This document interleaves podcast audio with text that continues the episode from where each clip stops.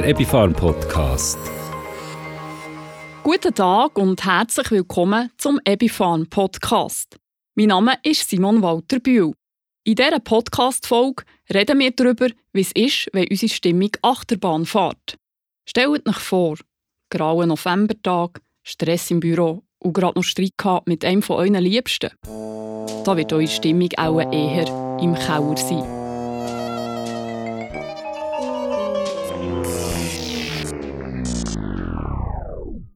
Anderes Beispiel. Es ist Sommer, die Sonne scheint, ihr habt einen freien Tag und liegt ganz entspannt im Gras. Hört, wie die Wellen vom nachgelegenen See leicht gegen das Ufer plätschern, hört die Stimmengewirr und das Lachen der Leute rundherum und seid einfach glücklich. Stimmungsschwankungen, das hat sicher jeder Mensch schon erlebt. Einisch fühlt man sich niedergeschlagen, traurig und erschöpft, dann wieder glücklich, fit und voller Lebensfreude. Viele kennen das Gefühl von Erschöpfung, Müdigkeit und Lustlosigkeit, vor allem im Winter, dann, wie uns die Sonne fällt. Aber auch Hormonschwankungen, Nebenwirkungen von Medikamenten, Stress und zu wenig Schlaf können sich auf unsere Stimmung auswirken. Die Reaktion ist bis zu einem gewissen Grad ganz normal und gehört zu unserem Alltag.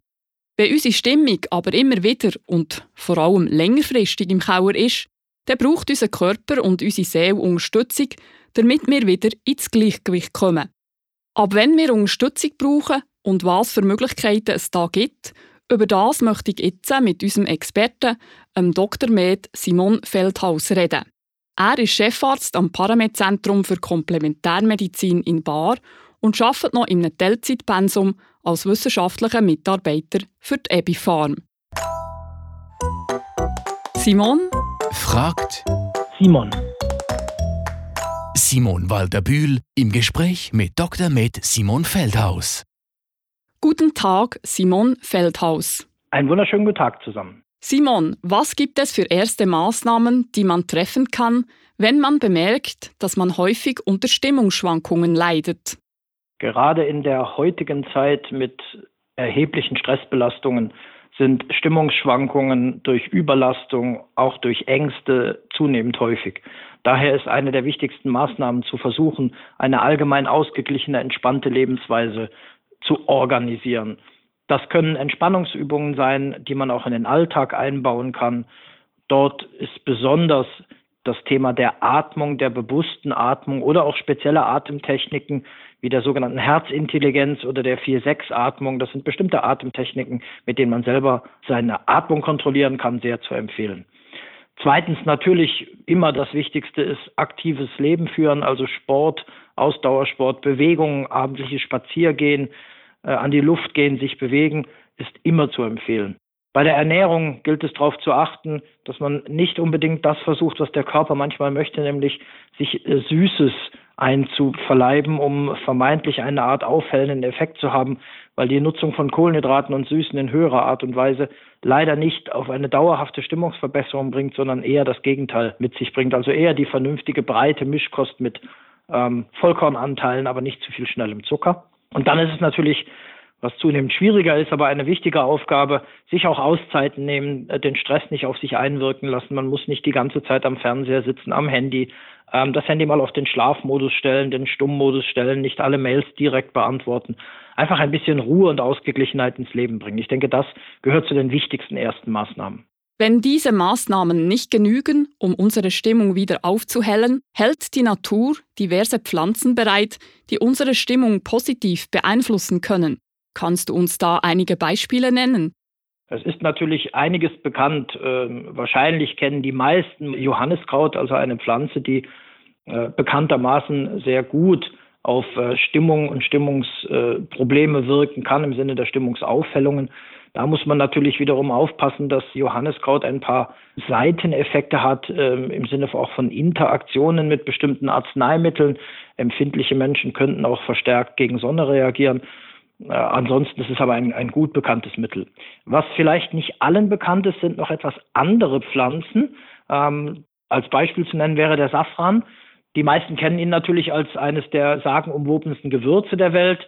Ähm, aber es wird seit Jahrtausenden auch bereits als Arzneidroge in vielen medizinischen Indikationen verwendet.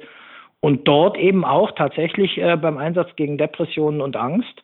Ähm, und diese Indikation ist in der letzten Zeit wieder ein bisschen stärker in den Vordergrund gekommen. Da gibt es schöne neue Studien, wie gut die Wirkung von Safran gerade auf Depressionserkrankungen ist. Man hat sogar Vergleiche zu Arzneimitteln gezogen, wo der Safran praktisch identisch wirkt.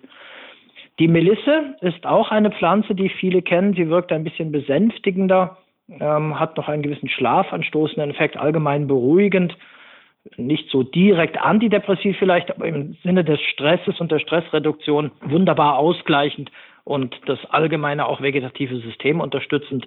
Daher auch das eine sehr gut bekannte Pflanze. Und äh, ebenfalls vielleicht vielen bekannt, weil schon oft gesehen oder auch gegessen ist Kurkuma, die Gelbwurz. Kennen wird man es aus indischen Gerichten. Das ist das, was die Farbe in den Currys so schön gelb macht was vielleicht auch hier weniger bekannt ist, sich aber in der letzten äh, Zeit deutlich auch wissenschaftlich gezeigt hat, ist, dass eben gerade auch die Kurkuma-Extrakte eine sehr, sehr gut depressionspositiv beeinflussende Wirkung haben. Wir gehen davon aus, dass auch hier am Botenstoff Serotonin eine verbesserte Wirkung erzielt wird, so dass man sagen kann, das hat alles etwa auch einen ähnlichen Aspekt, wie es Johanneskraut hätte. Das wären so die vier wichtigsten Pflanzen vielleicht, von denen wir heute wissen, dass man damit sehr positiv die Stimmung beeinflussen kann. Erschöpfung, Müdigkeit und schlechte Stimmung kann ja auch auf einen Vitaminmangel hindeuten. Kannst du uns da etwas mehr dazu sagen? Das ist tatsächlich ein wichtiger Punkt in der sogenannten Differentialdiagnose, also eine Überlegung nach Ursachen von Symptomen, gerade Erschöpfung und Müdigkeit, aber durchaus auch eine, eine Stimmungsveränderung muss nicht immer eine direkte Krankheit sein, sondern könnte definitiv Folge eines Mangels sein. Hier spielen verschiedene Vitamine eine große Rolle, aber an erster Stelle stehen da sicher die Gruppe der B-Vitamine und auch unser Sonnenvitamin, das Vitamin D3, von dem man früher immer dachte, es sei nur für den Knochen und heute weiß, dass es eigentlich fast ein Hormon ist, da es über Rezeptoren wirkt. Und gerade Vitamin D für die Gesundheit und ausgeglichene Stimmung einen sehr, sehr positiven Effekt hat was ja wiederum im Winter ein Problem wird, da wir über die Natur nicht mehr mit genügend Vitamin D3 versorgt werden und das durchaus auch zu diesen Winterdepressionen mitführen kann. Die B-Vitamine sind vor allem auch für die Energieproduktion in den Zellen zuständig und äh, wenn ich da nicht ausreichend genügend B-Vitamine habe, was bei B12 und Folsäure sehr schnell passieren kann, dann kann dies natürlich auch dazu beitragen, dass ich in einen Erschöpfungs- und Müdigkeitszustand komme und das natürlich auch negativ sich auf meine Stimmung wirkt. Als Ergänzung kann man dann noch Omega-3-Fettsäuren sehen. Ähm, man hat heute sehr, sehr gute Erkenntnisse, dass die äh, Omega-3-Fettsäuren im Sinne auch vor allem der Fischöle sehr, sehr interessante Wirkungen direkt am zentralen Nervensystem, also im Gehirn haben und auch dort stimmungspositiv äh, wirken können. Magnesium kennen natürlich alle. Es ist das Anti-Stress-Mineral per se. Es unterstützt gestresste Menschen, es lässt uns entspannen und bringt dadurch sicher eine deutliche Entlastung in diesem Gebiet. Wie kann es denn überhaupt dazu kommen, dass wir von den von dir erwähnten Vitaminen zu wenig in unserem Körper haben? Leider gibt es dafür verschiedene Möglichkeiten, auch wieder in unserer modernen, zivilisierten Gesellschaft. Ein zentraler Punkt ist der erhöhte Verbrauch, dass wir einfach durch unsere stresshafte Alltagsumgebung einen dermaßen hohen Verbrauch von Magnesium, ähm, und vor allem auch den B-Vitaminen haben, dass wir mit dem, was wir uns zuführen über die Ernährung, diesen Verbrauch nicht mehr auffüllen können. Da kann es dann relativ schnell mal zu einem Mangel kommen. Die zweite Geschichte sind Nebenwirkungen von Medikamenten. Wir haben immer wieder Patienten, die Arzneimittel nehmen müssen, bekanntermaßen auch die blutdrucksenkenden Medikamente, aber auch das Blutzuckermittel Metformin. Das führt zu einem B12-Mangel, wenn man es längerfristig einnimmt. Also auch die Seiteneffekte von Medikamenten könnten zu Mängeln führen. Die Ernährung wäre zwar theoretisch ein guter Quell von äh, Vitaminen und Mikronährstoffen, das hängt aber natürlich davon ab, wie ich meine Ernährung gestalte, wie ist die Qualität der Grundnahrungsmittel. Wenn äh, Nahrungsmittel schon sieben oder acht Tage im Regal oder Kühlschrank lagern, bevor ich sie esse, dann ist da nur noch zehn Prozent von der Ursprungsvitaminmenge enthalten, weil das Ganze mittlerweile abgebaut wurde. Äh, wenn ich natürlich äh, nur mit Fastfood oder besonders auf äh, Takeaway-Kost umstelle, dann habe ich auch nicht mehr den Nahrungsgehalt der in den Nahrungsmitteln drin ist. Also die gesamte Ernährungsgeschichte ist ein Thema. Vitamin D, habe ich schon erwähnt, ist die nicht mehr ausreichend vorhandene Sonneneinstrahlung ein Thema. Ähm, Stress verbraucht ebenfalls sehr viele Mineralien. Hormontherapien, äh, Umstellungen im Wechselalter können entsprechende Auswirkungen haben. Es gibt also leider ganz, ganz viele verschiedene Ursachen, die heute nicht mehr dazu führen, dass wir sagen dürfen, auch wenn es seitens der Politik immer wieder mal erzählt wird, mit normaler gesunder Ernährung gibt es keinen Vitaminmangel. Das lässt sich nicht mehr halten. Wir haben das in Messungen gut gesehen, dass Vitamin D, Omega-3 und auch die B-Vitamine in größeren Teilen der Bevölkerung immer wieder in einem nicht ausreichenden Zustand vorhanden sind. Bei leichteren Stimmungsschwankungen kann man durch eine ausgeglichene Lebensweise und natürliche Behandlungsmethoden schon viel erreichen, wie ich aus deinen Ausführungen schließe. Ab wann ist Vorsicht geboten und sollte man sich in ärztliche Behandlung begeben? Es ist natürlich immer darauf zu achten, ob wir von Schwankungen reden. Es geht mal rauf oder auch mal ein bisschen runter, aber danach geht es auch wieder rauf. Oder ob wir von Stimmungsproblemen reden, wo doch sich klar deutlich darstellt, dass es jeden Tag eher ins Runter geht oder eben ähm, ich stehe morgens schon auf und vor lauter Sorgen oder Ängsten sehe ich den Tag gar nicht mehr. Ich stehe wie vor einem Berg, über den ich gar nicht weiter kann. Ich bin am Morgen schon schlecht gelaunt, äh, stimmungstechnisch im Tief das berühmte Morgentief ist eine zentrale Eigenschaft einer depressiven Erkrankung. Oder wenn natürlich Gedanken aufkommen, äh, macht das Leben noch Sinn, äh, ich habe keine Freude mehr.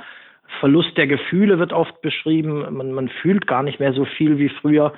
Und man hat eben diese Gedanken, ich kann eigentlich die Alltagslast gar nicht mehr aushalten, ich schaffe die Aufgaben nicht mehr, ich fühle mich überlastet.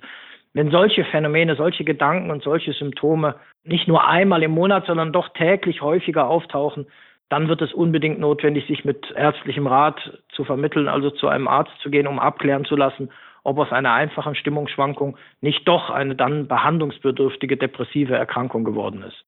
Herzlichen Dank, Simon, für deine interessanten und kompetenten Ausführungen rund ums Thema Stimmungsschwankungen. Gern geschehen, alles Gute und bis zum nächsten Mal. Auf Wiederhören. Simon fragt Simon. Das ist der Dr. Med Simon Feldhaus, Chefarzt am Paramed-Zentrum für Komplementärmedizin in Bar.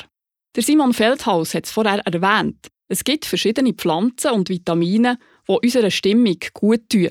Im Produkt Burgerstein Mood sind ein paar von denen vereint. Das Produkt Burgerstein Mood enthält zwei patentierte Extrakte aus Safran und Melisse aus kontrolliertem Anbau. Ergänzt wird das Produkt unter anderem durch Vitamin B6 und B12 und durch Zink. Für wen ist das Produkt geeignet? Für alle Personen ab einem Alter von 10-jährig. Kinder zwischen 10 und 12 nehmen täglich eine Kapsel. Erwachsene und Kinder ab 12 nehmen am Morgen und am Abend je eine Kapsel Burgerstein-Mut.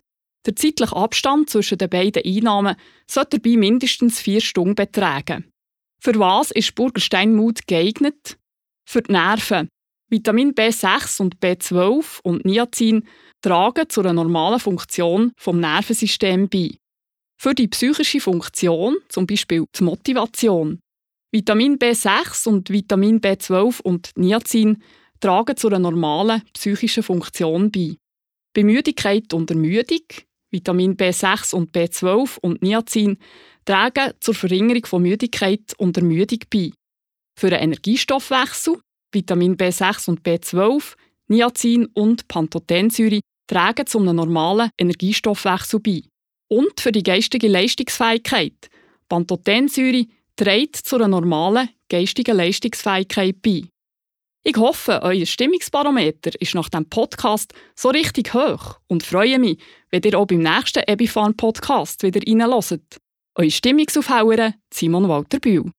Dies ist ein Nahrungsergänzungsmittel. Nahrungsergänzungsmittel sind kein Ersatz für eine abwechslungsreiche und ausgewogene Ernährung und eine gesunde Lebensweise. Der Epifarm Podcast.